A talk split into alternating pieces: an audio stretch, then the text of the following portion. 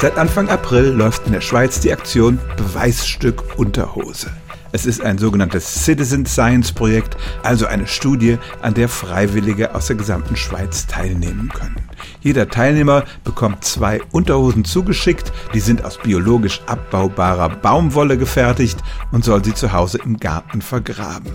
Nach einem Monat soll er oder sie die erste Hose wieder rausholen, nach zwei Monaten die zweite, dann werden die eingeschickt und im Labor wird untersucht, wie zerfressen die inzwischen sind.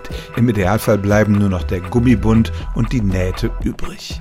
Je zerfressener die Hose ist, umso besser, denn das zeigt, dass der Boden gesund ist und viele Mikroorganismen enthält, die sich an der Baumwolle zu schaffen machen. Die Aktion soll das Bewusstsein für die Bodengesundheit wecken, denn in vielen Teilen der Welt sind die Böden so ausgelaugt, dass sie kaum noch solche Mikroorganismen haben und deshalb kaum in der Lage sind, Stoffe wie die Baumwolle abzubauen. Die 1000 Unterhosensets sind schon alle verschickt, aber Freiwillige können immer noch teilnehmen, ihre eigenen Unterhosen vergraben und über eine App die Fotos einschicken.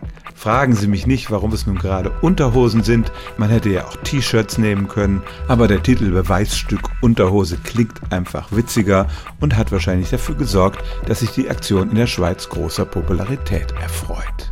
Stellen auch Sie Ihre alltäglichste Frage unter stimmtz.radio1.de.